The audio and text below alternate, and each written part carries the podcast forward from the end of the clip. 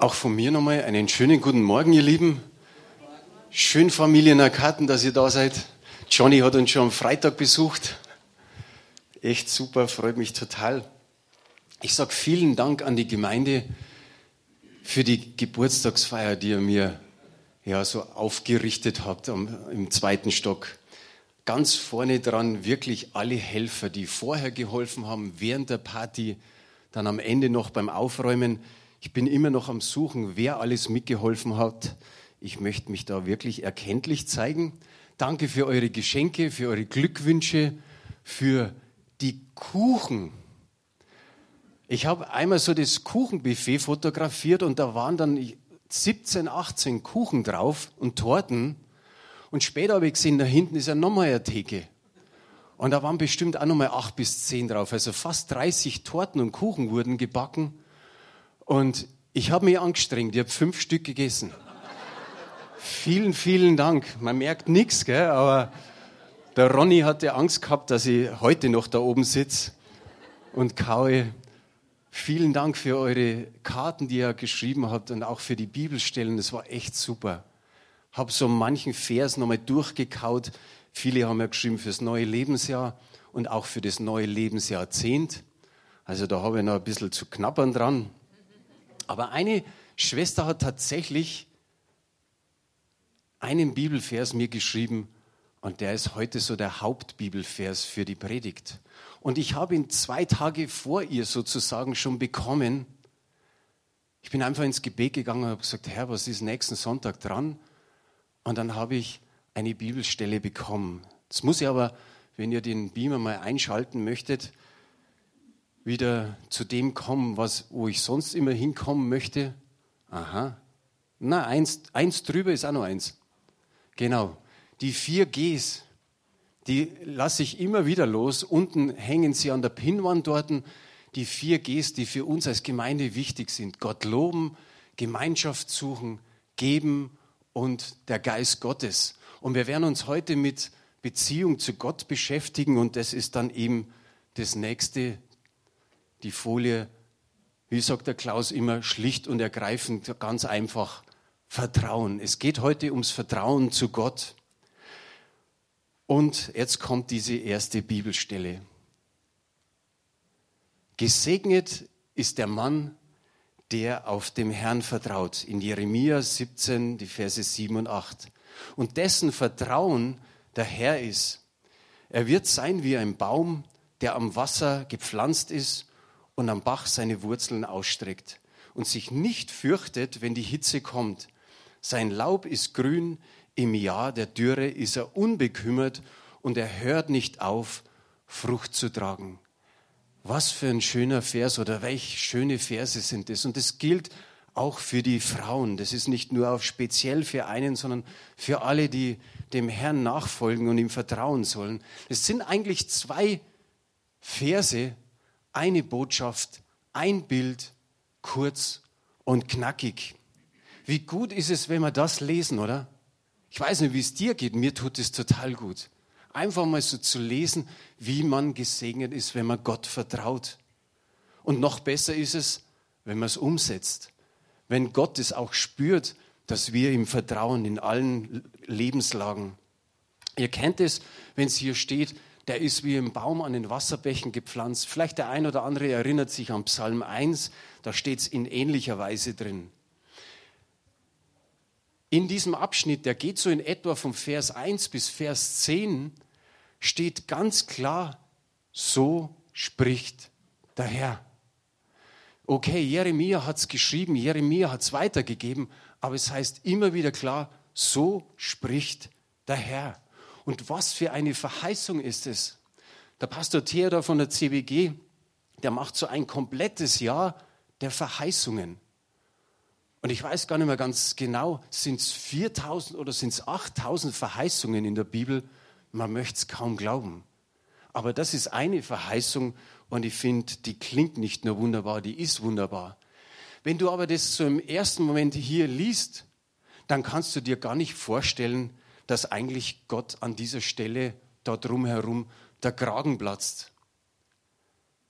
Gott ist im wahrsten Sinne des Wortes sauer auf sein Volk, auf das Volk Israel. Er sagt, ihr wendet euch anderen Göttern zu. Da war die Aschera, die kanaanitische Fruchtbarkeitsgöttin, und er sagt, auf den hohen Hügeln und unter den grünen Bäumen errichtet ihr Altäre für sie, ihr macht Bilder für sie und ihr betet sie an.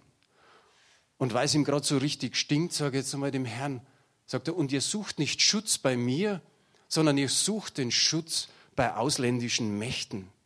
Und er sagt, somit verlasst ihr euch auf euch selbst oder auf andere Menschen, obwohl er immer wieder gerufen hat, obwohl er immer wieder den, dem Volk begegnet ist.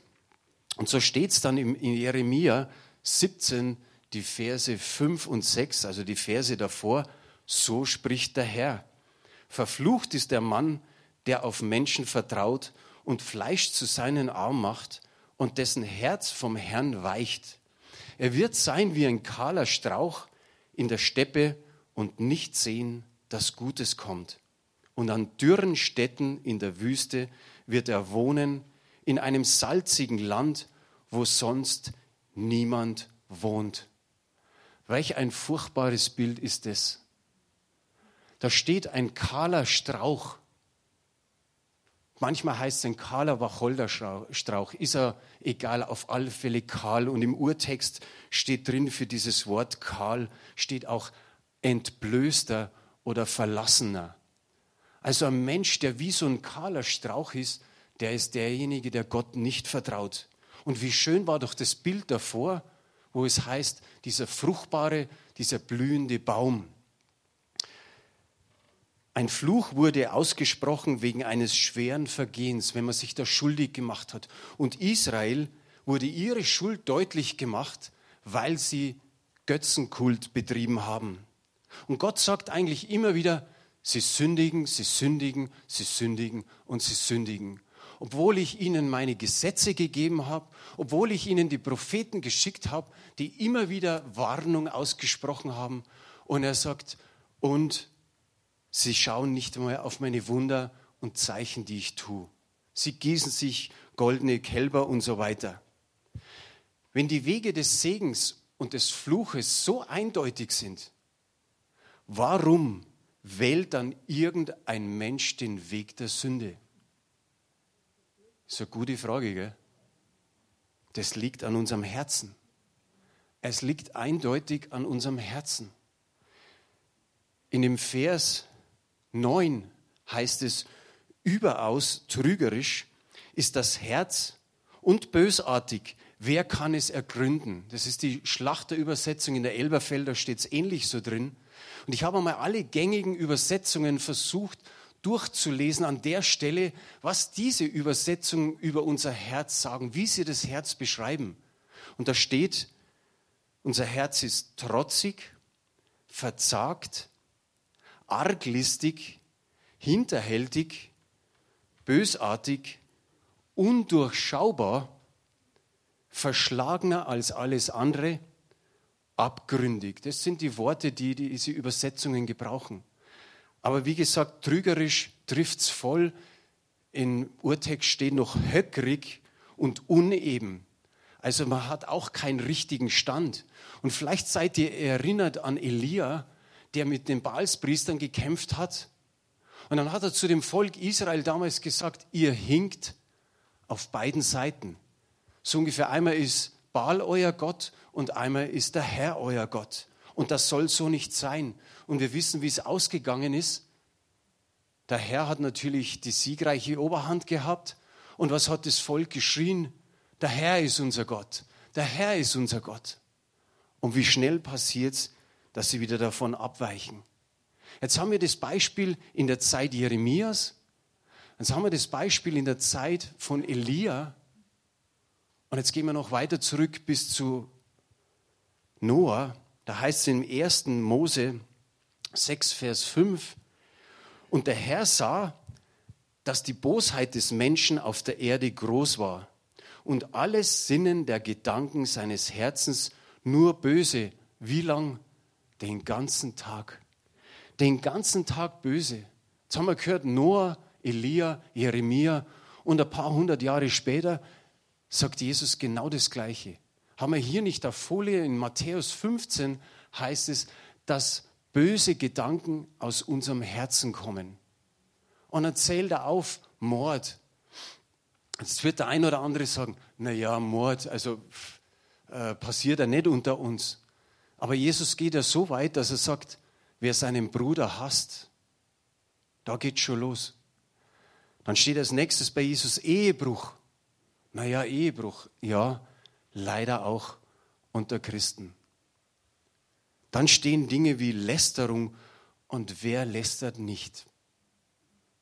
Wer lästert nicht? Falsches Zeugnis, Unzucht und so weiter. In Jeremia 9 haben wir vorher gelesen, wer kann das Herz ergründen? Kein Mensch. Vielleicht teilweise du dein eigenes Herz nicht. Wir können uns als Menschen einiges vormachen. Wir können Dinge geheim halten, da weißt du über mein Herz nicht Bescheid. Tom Gottwald hat früher mal gesagt, was passiert hinter verschlossener Tür? Wie geht der Mann mit seiner Frau um? Wie geht er mit den Kindern um? Ist da Missbrauch? Sind da Schläge? Sind da, ist da verbaler Missbrauch? Und so kann Gott eigentlich nur sagen, wer kann es ergründen? Und er ist der Einzige, der das Herz tatsächlich ergründen kann. Er kennt unsere innersten Motive. Und wer weiß, wie es da drin ausschaut. Wir gehen zum Arzt und dann wird mal Ultraschall gemacht. Da kann man auch schon viel erkennen. Dann gibt es noch Röntgenstrahlen, dann gibt es so MRT und was es alles gibt. Aber könnt ihr euch noch an die eine Übersetzung erinnern, der hat gesagt, undurchschaubar ist das Herz. Das Herz ist undurchschaubar, nur Gott sieht es. Und im Vers 10 in Jeremia 17 steht, ich, der Herr bin es, der das Herz erforscht und die Nieren prüft, und zwar um einen jeden zu geben nach seinen Wegen, nach der Frucht seiner Taten. Also er erforscht jetzt nicht nur das Herz, sondern er prüft auch noch die Nieren. Das ist der Sitz unseres Gewissens, wenn er die Nieren prüft. Und Gott möchte nicht, dass wir uns auf uns verlassen. Er möchte auch nicht, dass wir uns auf Menschen verlassen, sondern dass wir uns auf ihn verlassen. Wenn ihr die Könige einmal so durchlest, da lest ihr von König Hiskia, es, es heißt, es gab keinen unter den Königen, der Gott so vertraute wie er. Wie schön ist es, stell dir das mal vor, wenn so ein Schild über dir ist es gibt keinen, der so vertraut wie du, der Gott so vertraut. Ich habe das hier nicht auf Folie, aber der Gedanke kam mir vorhin noch. Auch der Paulus erwähnt etwas im zweiten äh, Korinther Kapitel 1, Vers 9. Er war mit Timotheus und seinen Mitarbeitern in totaler Bedrängnis. Und dann lässt er Folgendes sagen. Wir selbst aber hatten in uns selbst schon das Urteil des Todes erhalten. Damit wir nicht, jetzt kommt's, auf uns selbst vertrauten, sondern auf Gott, der die Toten auferweckt. Wie schön ist es, immer wieder zu hören, und Gott kann sogar die Toten auferwecken. Vertraue in jeder Situation dem Herrn. Sprüche 3, Vers 5 kennen wahrscheinlich alle von uns. Vertraue dem Herrn mit deinem ganzen Herzen und stütze dich nicht auf deinen Verstand. Auch da steht in alten Übersetzungen stützen, anlehnen und verlassen. Manche von uns müssen tatsächlich mit Krücken gehen oder die haben einen Stock dabei. Und wie viel vom Gewicht lastet tatsächlich auf diesen dritten oder vierten Fuß oder den verlängerten Arm? Und wie wichtig ist es, dass man so eine Stütze hat. Und genau da drückt Gott aus oder die Bibel, verlass dich nicht auf deinen Verstand, so wie man es auf einer Krücke macht. Das heißt nicht, dass wir den Verstand einfach auf die Seite legen, so wie ein Hut auf die Garderobe und dann lassen wir den Verstand einfach mal Verstand sein und man geht dahin. Nein, wir brauchen den Verstand. Aber es heißt nicht alleine auf den Verstand sich zu verlassen. Weil der Stefan da jetzt vorher gerade das Männertreffen angekündigt hat. In 1. Timotheus, Kapitel 2, ich glaube Vers 8 ist es, da heißt es, ihr Männer hebt heilige Hände an allen Orten ohne Zorn und Zweifel. Ich war diese Woche am Mittwoch, hat es ein Treffen von Leitern aus Südbayern gegeben. Wir treffen uns da immer so, wir nennen das Bayernnetz. Und wir beten für Südbayern, dass Erweckung kommt. Und wir beten für Bekehrungen, wir haben viel Lobpreis, wir beten füreinander. Und da ist mir in der Lobpreiszeit aufgefallen, dass nicht immer die Männer die Hände gehoben haben, sondern eher vielleicht in der Hosentasche drin oder so. Will ich jetzt nicht verurteilen. Aber da kam mir dieses Bild, Männer hebt an allen Orten heilige Hände. Und dann kommt es erst noch dieses Zorn und Zweifel, ohne Zorn und Zweifel. Bei uns Männern, da muss ja viel oft da so im Gehirnstübchen funktionieren, oder? Manches müssen wir begründen können und manches können wir nicht und irgendwie haben wir da einen gewissen Groll. Irgendwann sind wir zornig auf uns selber, auf den anderen, auf Gott und manchmal zweifeln wir auch an ihm. Das dürfen wir einfach mal so bekennen. Und ich glaube, das ist gut, wenn wir so ein Männertreffen haben, dass wir über solche Dinge auch sprechen. Wie oft verlassen wir uns auf den Verstand? Vom finanziellen her mal gesehen, war ein super Zeugnis vom Klaus, oder? Dass er einfach sagt, boah, ich vertraue den Herrn und ich habe sofort gesehen, wenn ich ihn prüfe, okay, da geht es mir irgendwie anders. Manchmal heißt es, man braucht, für einen Geldbeutel braucht man noch eine zweite Bekehrung, weil da tun wir uns oft ein bisschen schwer. Und viele sagen, ja, ich sehe doch, was am Ende des Monats übrig bleibt. Ich habe es doch schwarz auf weiß.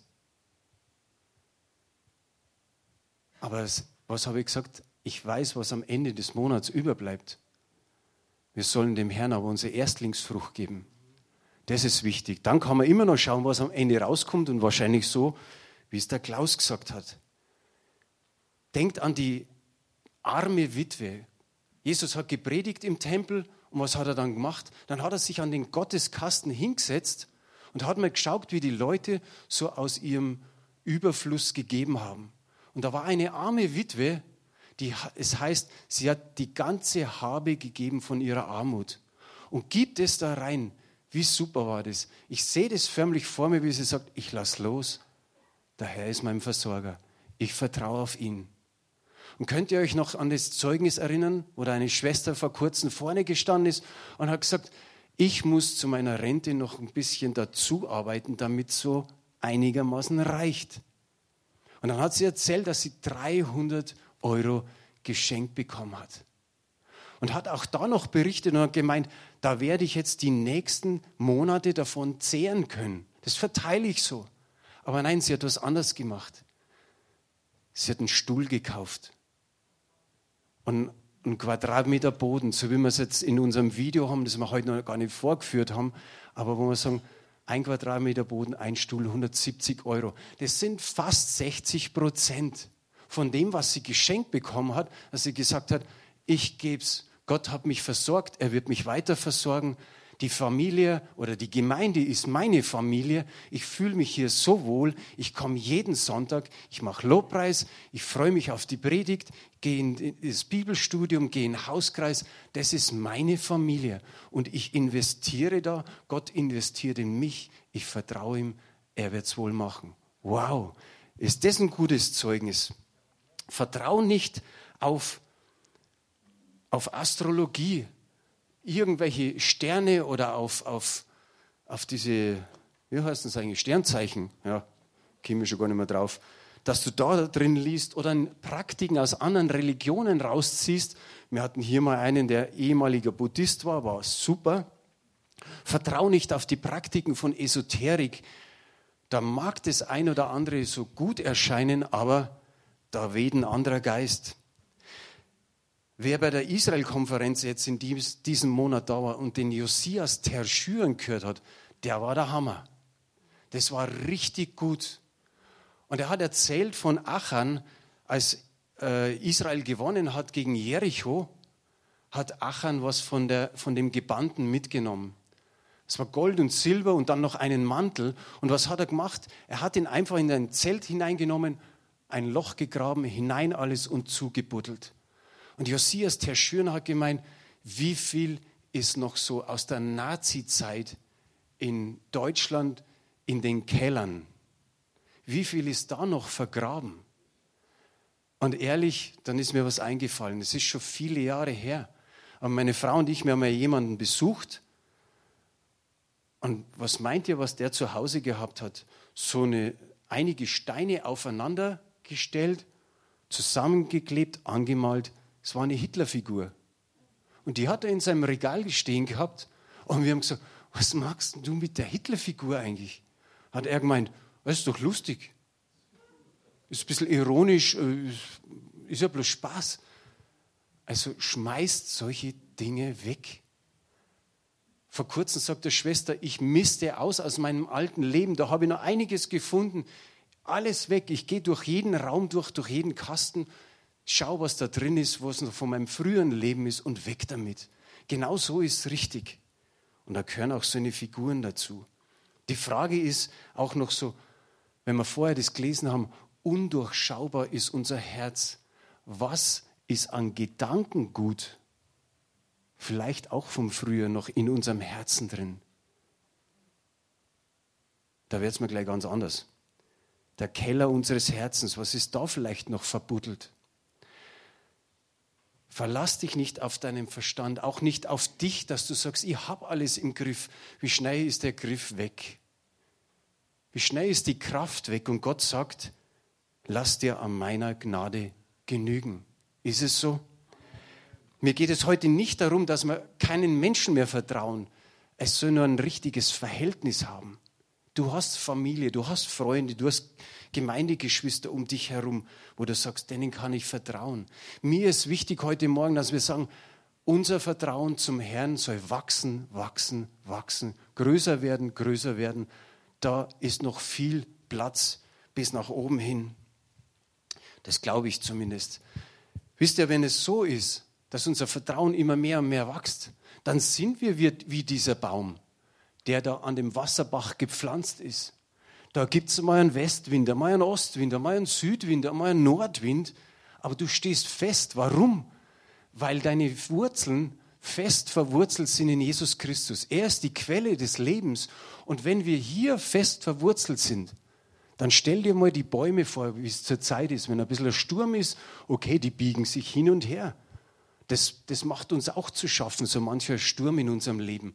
Aber deine Wurzeln sind fest. Das tut manchmal richtig weh, in welchen Situationen wir drinstecken. Aber wenn wir fest verwurzelt sind, brauchen wir keine Angst haben. Ist es nicht gut? Darum schauen wir uns nochmal den Vers an, weil der einfach so gut ist.